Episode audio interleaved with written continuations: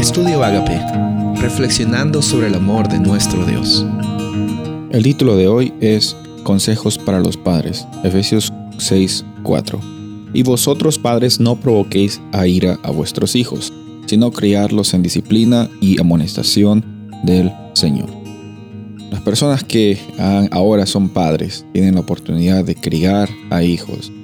Tienen una responsabilidad muy grande pero como dijimos, de la misma forma que se aplica para los hijos, de la misma forma que se aplica para los esposos, las esposas, siempre que existe una relación personal con el Señor, podemos decir de que nuestras interacciones de someterse el uno con el otro, de estar interactuando con amor, van a venir de una forma natural, van a venir de una forma orgánica. Por eso es cuando Jesús dice, bueno, busca primero el reino de Dios y su justicia y todas las otras cosas serán por añadidura. Jesús está diciendo que la prioridad es reconocer a nuestro Creador. No porque eh, Él necesita ser reconocido, sino porque es para nuestro beneficio estar conectados con la persona que nos ama tanto, que nos ha creado con propósito y que tiene también un plan para salvarnos y proveer vida eterna. Él sabe lo mejor para nosotros y por eso es que día a día podemos vivir confiados en Él.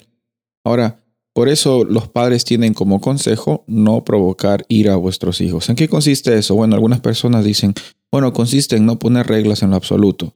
Eh, otras personas dicen, bueno, no colocar ira en el futuro significa que tenemos que criarlos con disciplina, como dice el versículo, y disciplina consiste en reglas que son inquebrantables, que son reglas que les van a ayudar a ellos a ser mejores personas, y si se salen de las reglas, el castigo va a venir.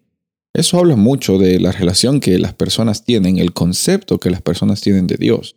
Cómo es que a veces consideramos a un Dios como un ser injusto con reglas arbitrarias que tenemos que obedecerle porque sí.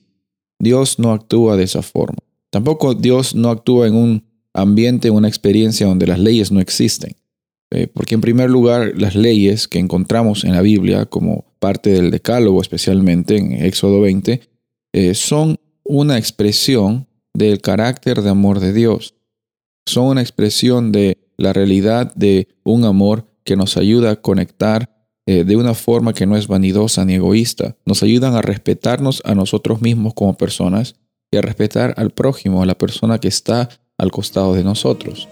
Por eso es que el consejo para los padres es no, no provoquen a ira a vuestros hijos. No intenten simplemente arbitrariamente poner reglas. Tampoco no intenten no poner reglas en lo absoluto. Siempre tengan confianza y sean de confianza. De la misma forma que Dios ha hecho evidente que Él es de confianza y Él confía también en sus hijos para que ellos manifiesten su carácter, el carácter de Dios, en todas las interacciones que tengamos. Soy el pastor Rubén Casabona y deseo que tengas un día bendecido.